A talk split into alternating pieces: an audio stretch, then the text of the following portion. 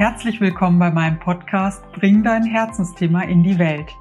Für alle, die Sachbücher oder Ratgeber schreiben und veröffentlichen möchten.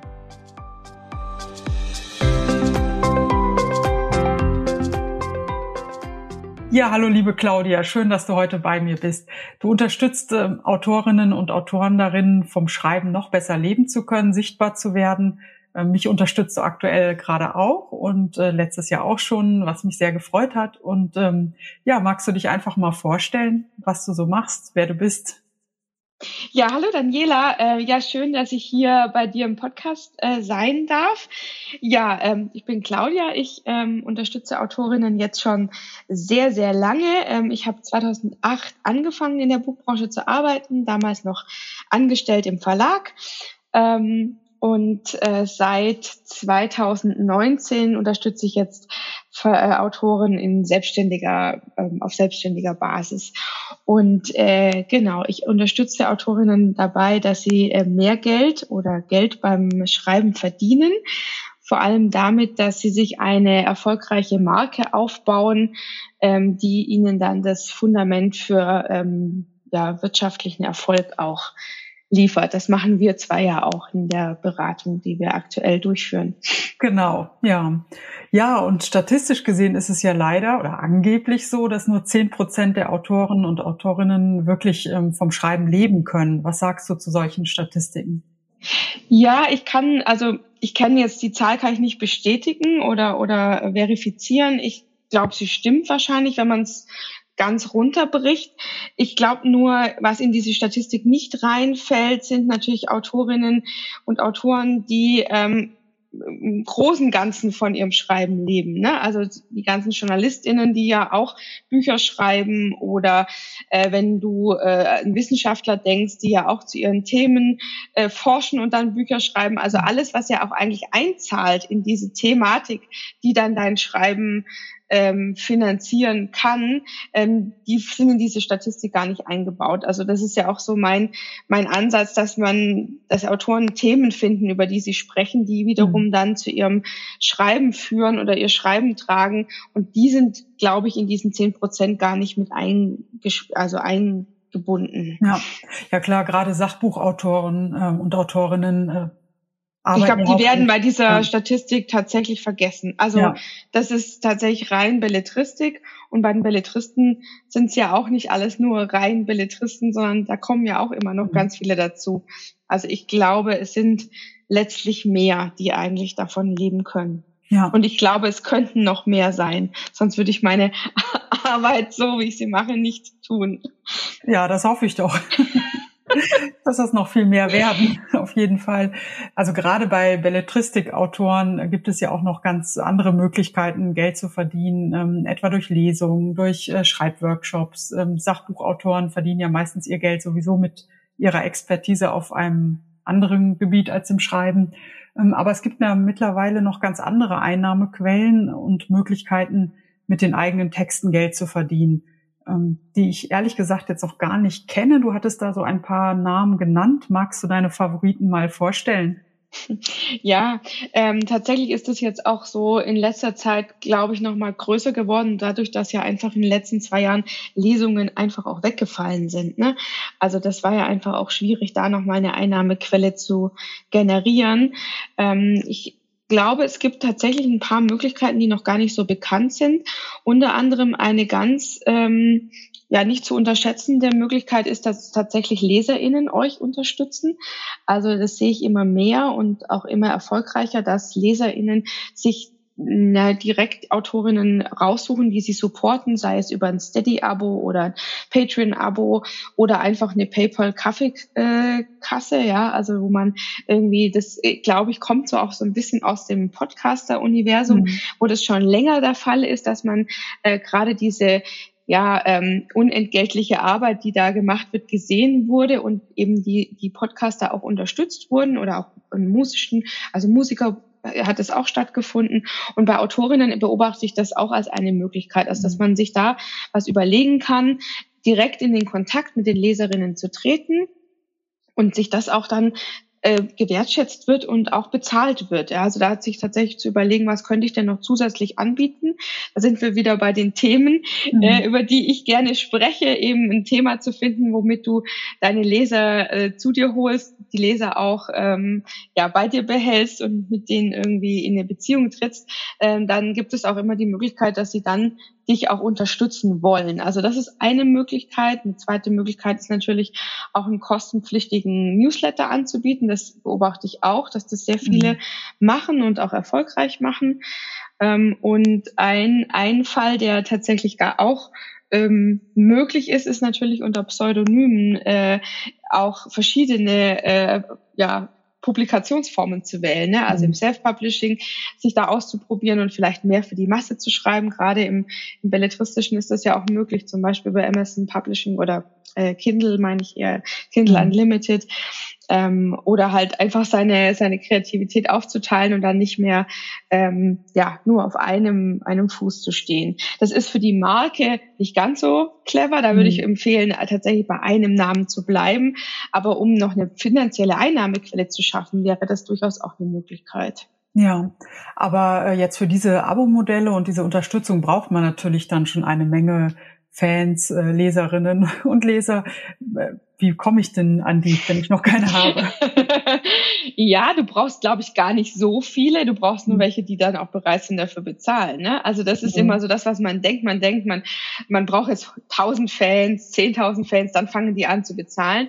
Ich glaube, an dieser Zahl selber hängt es gar nicht. Mhm. Ähm, aber klar, du fragst jetzt, wenn ich jetzt noch gar nicht, also du noch gar nicht äh, äh, sichtbar bist, dann würde ich immer empfehlen, tatsächlich über ein Thema anzufangen zu kommunizieren. Mhm. Also ähm, es gibt ja viele Möglichkeiten, gerade durch das Internet. Die ganzen Social-Media-Kanäle sind ja alle so, du kannst dich ja kostenfrei da anmelden mhm. und kannst ja erstmal sichtbar werden. Und ich empfehle tatsächlich, das über ein Thema zu machen. Also dass du dir ein Thema aussuchst, das irgendwas mit dir zu tun hat, mit deinem Schreiben, vielleicht auch ähm, so ein bisschen dem zugrunde liegt, warum du schreibst, warum du dir das überhaupt als Beruf ausgesucht hast und dass du anfängst mit diesem Thema wirklich in die Öffentlichkeit zu treten und das sichtbar zu machen. Mhm. Und ähm, da empfiehlt es sich auch tatsächlich, sich ein eigenes Thema auszusuchen und nicht ähm, dass das von außen an dich rangetragen wird, ja, nur weil das jetzt irgendwie, weil jetzt gerade eine bestimmte Themen gerade en vogue sind oder gerade modern, sondern dass du wirklich so überlegst, was treibt dich eigentlich selber an? Und dann bist du auch ehrlich und und authentisch. Das ist immer so dieses äh, Modewort äh, im, im Marketing, mhm. aber ich meine tatsächlich eine ehrliche Kommunikation, auch so eine ungezwungene, wirklich eine echte Beziehung zu deinen ähm, ja, Fans, Followern und im besten Fall dann ja auch Leserinnen aufzubauen. Ja. Ja, das ist ja auch ähm, das, was ich in meinem Podcast sonst äh, immer betone, dieses Herzensthema, das man braucht. Ja.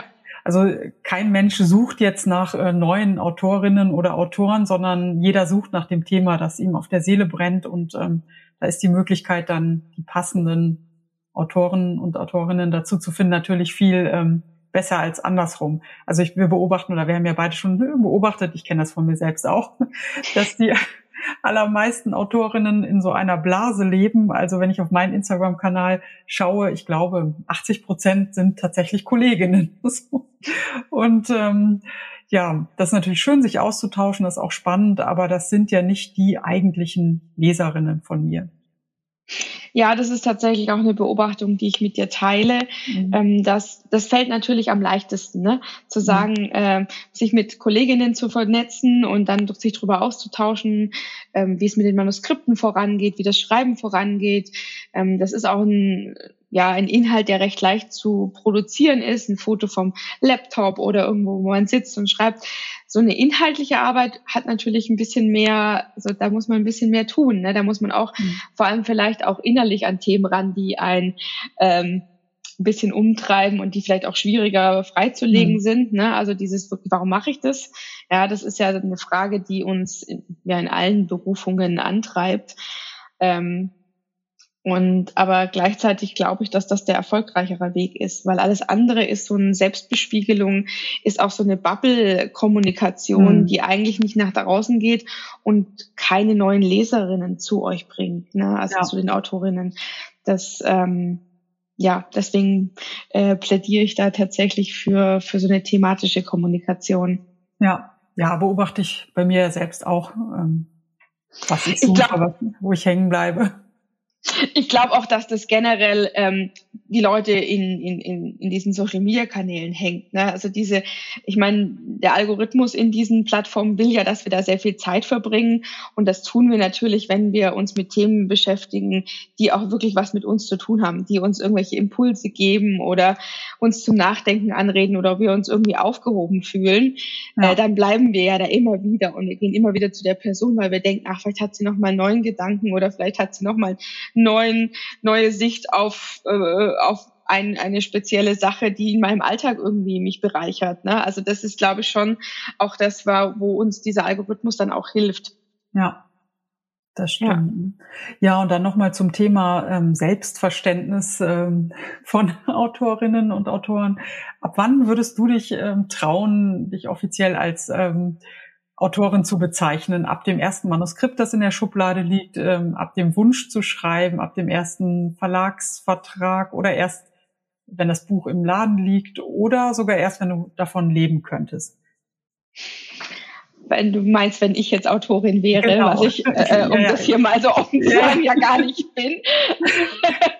ähm, aber wen ich, also vielleicht kann man es auch so drehen, wen ich als Autorin genau. sehe, ähm, und ich sehe sehr, sehr viele Autorinnen da draußen, die streng genommen noch keine Autorinnen sind.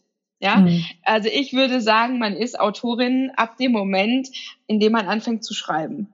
Ja, mhm. an dem man anfängt zu schreiben und sich mit mit Texten und einem Thema beschäftigt. Ja, also auch wenn man Belletristik schreibt, hat man ja ein Thema, das da zugrunde liegt in ja. dieser Geschichte. Und ab diesem Moment ist man eigentlich Autorin. Und äh, wie erfolgreich dieser Weg zu einer veröffentlichten und äh, erfolgreich veröffentlichten Autorin ist, mhm.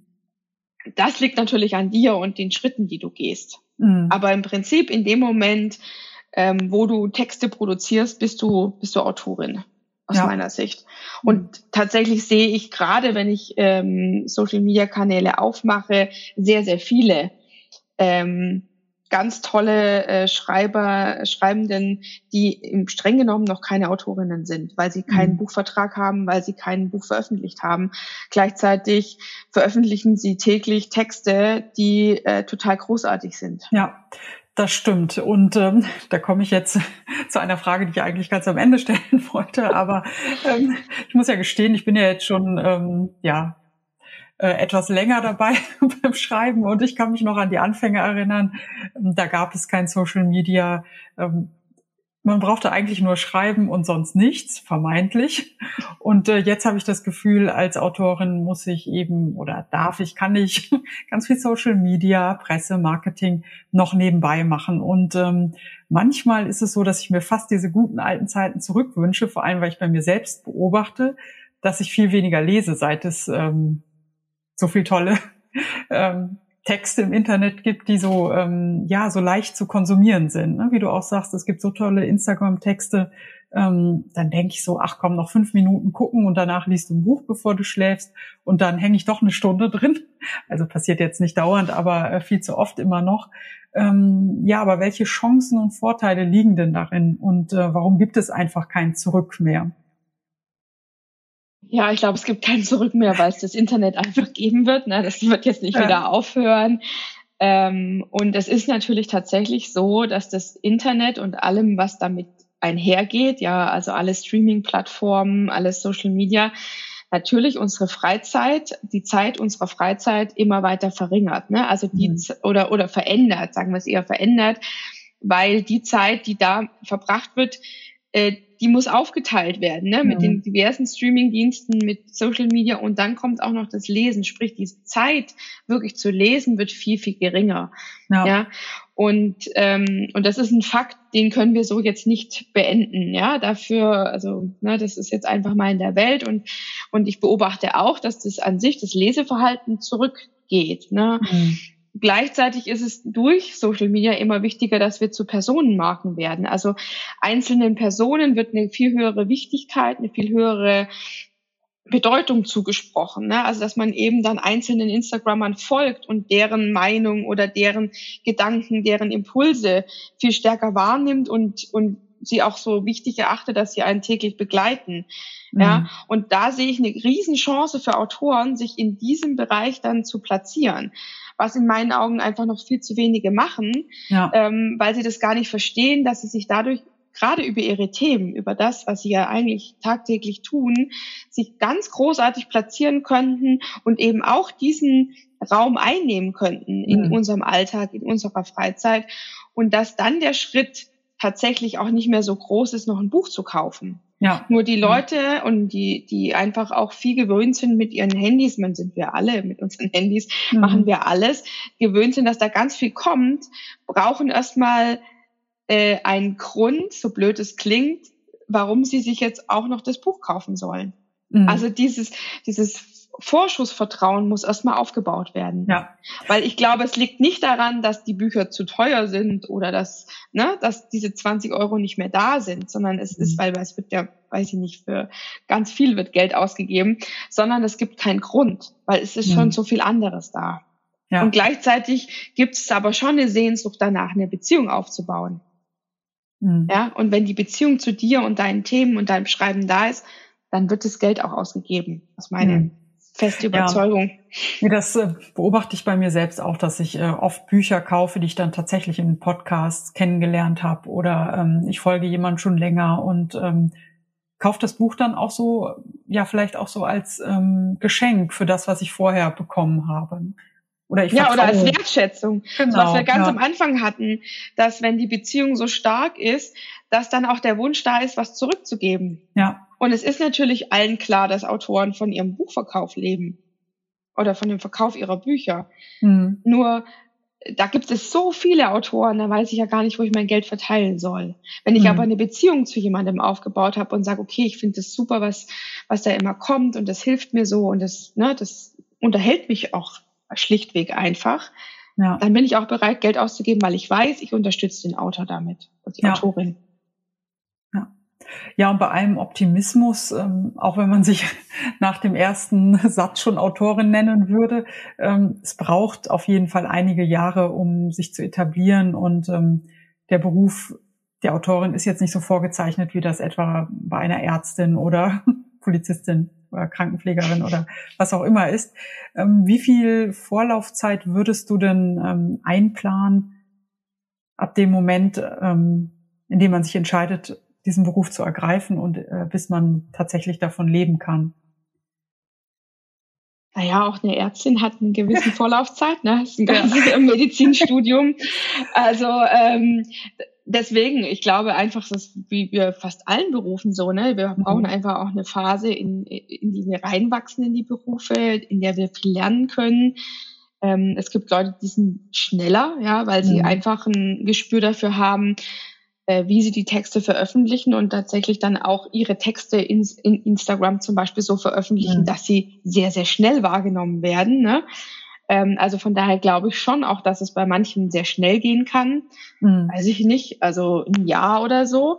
Ähm, aber in der Regel würde ich jetzt schon naja, so zwei, drei Jahre würde ich schon mal anrechnen, um überhaupt mal zu lernen, wie funktionieren die ganzen Prozesse, ähm, wie schnell bin ich auch, um ein Buch fertigzustellen. Ich meine, das, äh, da kann ich jetzt zum Beispiel ganz wenig ja. sagen, da kannst du wahrscheinlich viel mehr sagen, wie lange es dauert, so ein Buch zu ja. schreiben. Ja, aber das muss man ja auch erstmal ein Gefühl dafür bekommen, wie lange brauche ich, um das fertigzustellen, um dann zu lernen, was es für Mechanismen braucht, um mhm. sozusagen das Ganze erfolgreich aufzustellen. Dafür braucht man nicht so viel Zeit. Ne? Das mhm. sind, ähm, das ist vielleicht sind ein paar Monate, ein halbes Jahr, um zu verstehen, welche Prozesse sind dahinter, ähm, um auch vielleicht ein paar Leute kennenzulernen, die einen dann wieder weiterbringen. Das sind, das dauert nicht so lang. Ich mhm. glaube, das Wirkliche ist ähm, das Schreiben an sich und dann auch dran zu bleiben. Ja. Also ähm, und auch zu verstehen, dass die kleinen Schritte auch schon erfolgreich sind.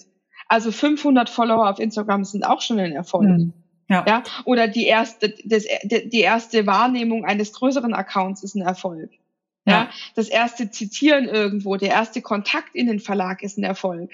Ja, das erste Zusammenstehen auf einer Buchmesse, wenn sie dann dann wieder so stattfinden, ist ein Erfolg. ja, uns mhm. irgendwie, ne, also uns anzusprechen und mit uns mal eine halbe Stunde zu sprechen, ist wahrscheinlich auch schon ein erfolgreicher Schritt in, in Richtung äh, Autorin sein. Ich ja. glaube, viele, viele sehen diese Schritte nicht. Viele ja. sehen eigentlich nur, ähm, dass der Erfolg nur dann beginnt, wenn mein Buch im Handel liegt und möglicherweise noch auf der Bestsellerliste, dann ist man erfolgreich. Und ich glaube, es ist ganz wichtig, da hinzuschauen und zu schauen, was habe ich denn schon erreicht ja, wo bin ich denn eigentlich schon und, und höre ich jetzt wirklich auf? Oder ja. mache ich einfach weiter, weil irgendwann mal, wenn ich weitermache, komme ich schon wohin. Ja, da gebe ich dir absolut recht. Und ich finde das jetzt auch so im Nachhinein, wenn ich an die Jahre denke, in denen ich geschrieben habe, bevor ich den ersten Vertrag hatte. Es ist wirklich so wichtig, diese kleinen Erfolge und Schritte zu feiern. Es gibt ja Millionen Menschen, die würden gern ein Buch schreiben, machen es aber nie. Und allein alle, die dir zuhören und eins in der Schublade liegen haben, die sind ja schon ein Riesenschritt weiter. Die haben es ja wirklich getan. Und äh, jedes Buch, das veröffentlicht ist, hat so angefangen mit der ersten Idee, mit dem ersten Gedanken. Ja, und man man darf da ganz gerne auch nochmal seine eigenen Gedanken dazu untersuchen, weil es stimmt natürlich auch, dass es äh, Buchverträge und Buchveröffentlichungen gab, die sehr, sehr schnell zustande gekommen mhm. sind. Ne? Also natürlich war da im Hintergrund vielleicht auch irgendwie ein Förderer oder ein, ein guter Kontakt, aber mhm. es gibt auch Leute, die sehr, sehr schnell äh, irgendwo hinkommen. Ja? ja, und ich glaube einfach, es liegt auch manchmal daran, wie stark glaube ich daran, was ich da jetzt eigentlich mache. Ja, und wie offen und bin ich und ja. wie offen bin ich, wie offen bin ich auch da, mich zu verändern, wie offen bin ich, auf Sachen einzugehen, ja, ähm, und ähm, ja, wie selbstbewusst gehe ich auch in Verhandlungen rein. Ja. Wie selbstbewusst präsentiere ich mich, ja, gerade bei dieser Präsentation der Buchidee an Verlage, wie offen bin ich, mich auch auf den Verlag einzulassen? Wie offen bin ich zu schauen, was braucht der Verlag eigentlich gerade? Aus meiner, also noch aus meiner Tätigkeit im Verlag kann ich auch sagen, dass sehr, sehr viele Autoren sich an Verlage wenden, ohne zu wissen, welche Bücher der Verlag veröffentlicht. Mhm. So, das ist für mich zum Beispiel der erste essentielle Schritt, erstmal zu überlegen, wen könnte was interessieren und bin ich bei demjenigen überhaupt richtig. Und ja. oft ist, beobachte ich eben, das wird nicht getan, dann wird das irgendwo hingeschickt und dann wird aber gleichzeitig der Glaubenssatz aufgebaut, meine Sachen sind nicht gut, weil ich werde abgelehnt. Ohne zu erkennen, dass das, was man angeboten hat, einfach da gar nicht hinpasst und das gar nichts mit meinem Schreiben, mit meiner Idee, mit meinen Themen zu tun hat. Und deswegen glaube ich, wenn du, wenn du das erkannt hast und da auch bereit bist, hinzuschauen, okay, liegt es vielleicht an diesen Mechanismen, an diesen ganz profanen, formalen Vorgaben, äh, dann bist du einfach schon viel schneller und viel ähm, erfolgreicher Schritte weiter. Ja, ja, das ist ja auch das, was du mal gesagt hast im Gespräch, dass Autorinnen eben auch Unternehmerinnen sein sollten. Und ähm, da sind wir ja auch noch mal bei diesem ersten Buch ähm, damit hört das ja nicht auf. Also es ist ja nicht so, dass das Buch in den Laden kommt und danach ähm, läuft der Rest von alleine. Ganz im Gegenteil. Dann fängt es erst an und wird spannend. Ja, das fängt erst ja. dann an. Ja, eigentlich fängt es erst an, wenn das Buch geschrieben ist. Also dann mhm. fängt alles irgendwie erst an. Ja, auch nicht. Und das, was du am Anfang meintest, die frühere, die alte Zeit, dass man einen Buchvertrag hatte und dann passierte das von alleine ja, so alt bin ich jetzt noch nicht, dass ich sagen kann, äh, wie das, also mein gut, 14 Jahre sind 14 Jahre, aber ähm, ja, ich glaube tatsächlich, äh, das war auch früher noch nicht so. Da, auch mhm. da hast du recht viel gemacht, ja. Also, und da war auch nicht jedes Buch wurde gleich supported vom Verlag. Naja, auch da gab es immer welche, die dann nochmal selber auch was mitgemacht haben. Dann waren die Kontakte von den Autoren vielleicht sehr gut in die Presse oder so. Mhm. Also das gab es schon auch immer. Ja, aber heutzutage fängt da tatsächlich die eigentliche Arbeit erst an. Und ich ermuntere meine Autorinnen, die ich berate, tatsächlich dazu, als Unternehmerinnen zu denken und tatsächlich auch zu überlegen, was können sie denn noch tun mit diesem Schreiben. Und deswegen auch solche Ideen wie jetzt eine, eine Steady-Kolumne oder Patreon oder sich irgendwie bezahlen zu lassen, sind ja auch so unternehmerische Gedanken. Ja, also was kann ich mhm. meinen, meinen Leserinnen noch mitgeben? Wie kann ich die noch mehr bei mir halten? Na, das ja. ist ja im Prinzip das, was, was Unternehmer dann tun. Und es kostet wahrscheinlich aber auch ein ganzes Stück Mut, ähm, dass man da nicht so das Gefühl hat, so in diese Battle-Rolle zu gelangen. Ja, ich würde es auch auf gar keinen Fall mhm. Battle nennen, sondern ja. ich würde sagen, ich biete hier was an, ich biete hier wirklich mhm. guten Mehrwert an, ja, auch wenn Mehrwert so ein blödes Wort ist, aber das ist es de facto, ja. Mhm. Ähm, es ist Mehrwert, es ist kostenloser Inhalt, es sind Impulse, es sind Gedanken, die ihr bei euren Leserinnen äh, anregt, ja, es sind auch, ist auch Unterhaltung, ja, die einfach mhm. euren Leserinnen gute Zeit beschert. Dafür darf man Geld verlangen. Ja. Das ist kein Betteln, sondern ihr bietet ja was Tolles und Großartiges und Wertvolles mhm. an. Ja, da hast du vollkommen recht. Und ich frage mich ehrlich gesagt, ob ähm, ja, ob sich die Machtverhältnisse da nicht sowieso ein bisschen verschieben werden, ähm, dass langfristig weniger kostenlose Dinge bei Instagram etc. angeboten werden, sondern dass, dass es doch wieder in die Richtung geht, dass ähm, jemand für seinen Content, wie es immer so schön heißt, auch bezahlt wird und es eben vielleicht nicht nur diese großen Streaming-Portale in jedem Bereich gibt, ähm, sondern dass das Ganze wieder etwas individueller läuft. Siehst du die Entwicklung in diese Richtung? Ja, ja, also ich habe, ähm, Instagram hat ja sogar angekündigt vor ein paar Wochen, dass es solche ähm, geschlossenen Abo-Modelle geben soll. Ah, also das gibt ja, es ja spannend. jetzt schon in so enge Freundesgruppen manchmal, dass mhm. da schon was bezahlt wird. Das wird so ähm, ja ambivalent gesehen. Es gibt auch mhm. sehr viele, die das sehr kritisch sehen, weil gerade Instagram oder auch Facebook wahrscheinlich auch ja sehr offene Plattformen sind, wo du auch natürlich sichtbar wirst, äh, ohne eben viel Geld und, und Budget ähm, einsetzen zu müssen, ja, und auch natürlich auch der Zugang voll für alle Bevölkerungsschichten ist. Das wird mhm. natürlich dadurch ein bisschen ähm, untergraben, wenn ich da jetzt so Bezahlmodelle einführe. Gleichzeitig ist natürlich, sind das auch ähm, Wirtschaftsunternehmen, diese, diese sozialen Netzwerke, die wollen natürlich eben, dass die Leute noch mehr dabei behalten werden. Von daher ja, die, die Verhältnisse werden sich verändern. Mhm. Ich glaube tatsächlich aber, dass sie, die gibt es an sich so ja schon. Also eben dadurch, dass es halt dann nicht auf Instagram selber stattfindet, sondern dass es eben diese weiteren Anbieter gibt, kannst du das jetzt schon machen. Ich glaube eher, dass die eigentlichen Machtverhältnisse tatsächlich in der Publikationswelt stattfinden werden. Oh ja, das ist spannend. Weil, weil, ähm, weil natürlich, wenn ich beobachte das schon jetzt schon länger, dass es natürlich Leute gibt, eben wo ich sage, die sind Autorinnen, ohne dass die Autorinnen selber sich wahrnehmen. Ja, mhm. also die produzieren Inhalte, die produzieren Texte.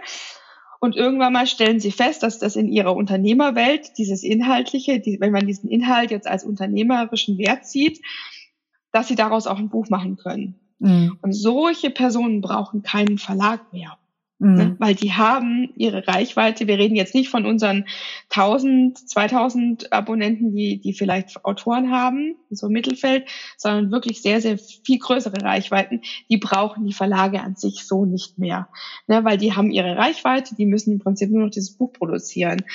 Und da sehe ich eher so diese, diese Entwicklung hingehen. Deswegen glaube ich auch, dass es für die Autoren total wichtig ist, diese Marken aufzubauen. Mhm weil eventuell ist das irgendwann mal eine Option, die auch einfach mehr Geld reinbringt. Ja, ja, das stimmt. Ähm, ja, dass die Self-Publisher zum Teil deutlich besser vom Schreiben leben können. Die sind von Anfang an viel stärker Unternehmerinnen und Unternehmer gewesen, von der ja. Beobachtung von außen, ähm, sind mittlerweile auch raus aus dieser Schmuddelecke. Ich denke mal, dass alle Autorinnen und Autoren wirklich viel von den Self-Publishern lernen können.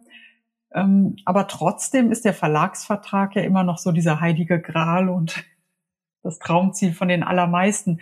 Und ähm, also wenn ich jetzt für mich spreche, ich glaube, ähm, allein dieser Stress, ein Buch selber rauszubringen, der Satz, ähm, Cover, ähm, das ganze Technische etc., das, da muss man ja auch in Vorleistung gehen, beziehungsweise ähm, das Outsourcen, sich auskennen. Ähm, da ist ein Verlag natürlich schon aus diesen Gründen sehr hilfreich. Aber wie meinst du, werden sich so die Verhältnisse der Verlage, also ich meine, der, die Verlage können ja jetzt nicht nur noch die äh, tausend äh, Influencerinnen ähm, verlegen. also, also wie wird sich das verändern?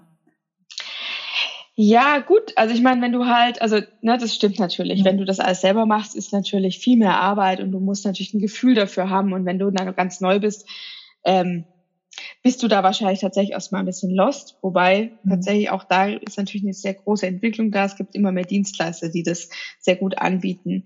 Mhm. Ich vermute, dass die Verlage wieder vielleicht stärker in diese Rolle zurückkehren, die sie ja eigentlich innehaben. Also dieses Verlag, Verlage kommt ja vom Vorlegen.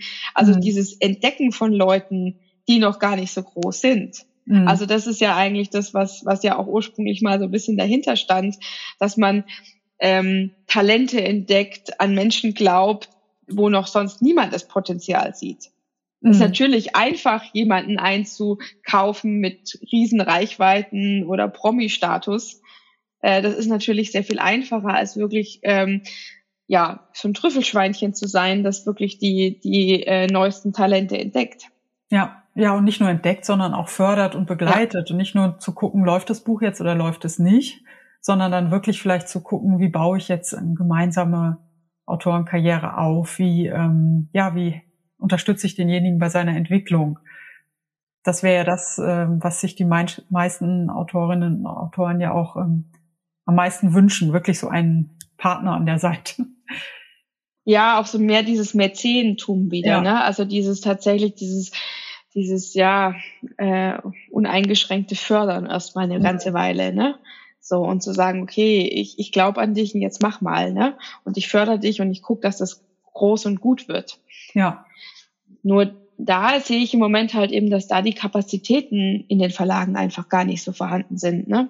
Also das ist, das ich meine es auch gar nicht mit diesem, dass die, dass die äh, Influencer den Verlag nicht mehr brauchen, meine ich jetzt auch gar nicht mehr, weil mhm. die schlechte Arbeit machen würden, sondern weil halt einfach auch aus wirtschaftlichen Gründen einfach ähm, im Verlag einfach sehr viele Personen sehr viel machen müssen, ne? Und mhm. dann einfach ähm, die Zeit einfach nicht mehr so viel für alle Autoren da ist. Ja. Ja, vielleicht wäre es ja auch eine Lösung, wenn die Verlage weniger Bücher veröffentlichen und sich dafür auf diese mehr konzentrieren.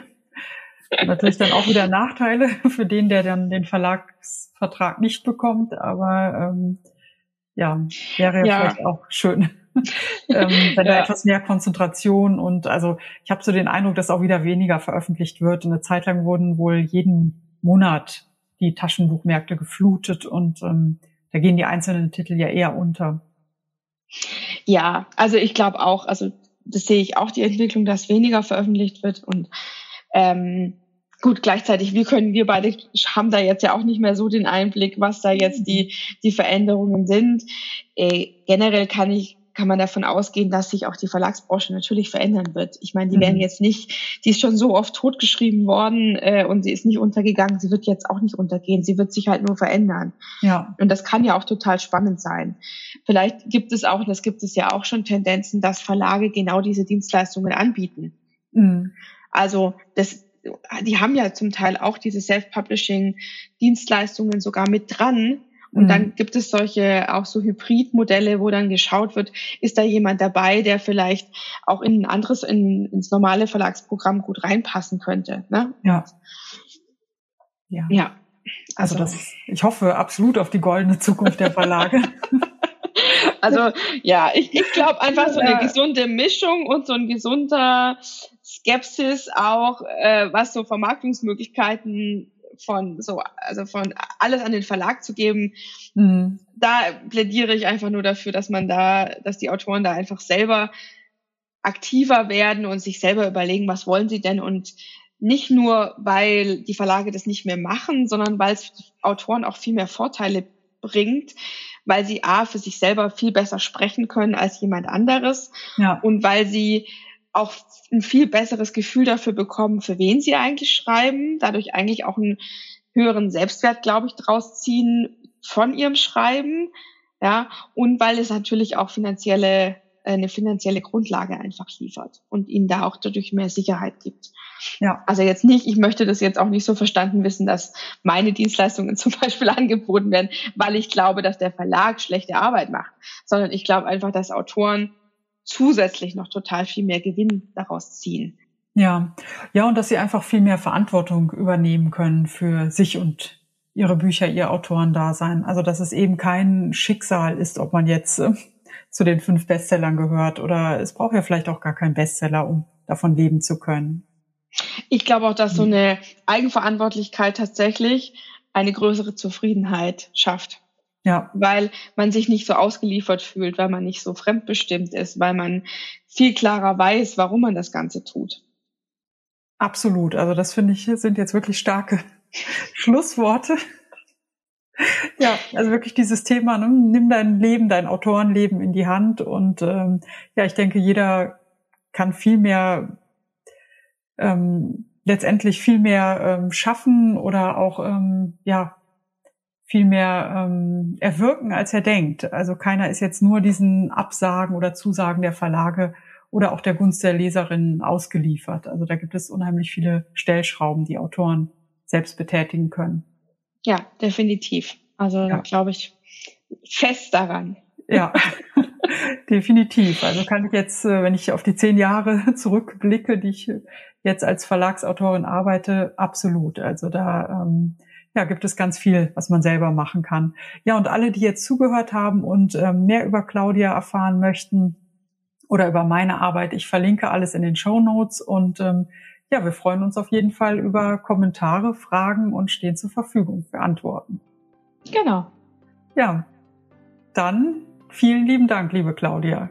Vielen Dank, dass ich hier sein durfte und Dankeschön. Ja, gerne. Danke auch nochmal. Tschüss. Tschüss. Vielen Dank fürs Zuhören. Alle Links findest du in den Show Notes und ich freue mich, wenn du meinen Kanal abonnierst. Alles Gute für dich und deine Buchidee. Bis zum nächsten Mal, deine Daniela Nagel.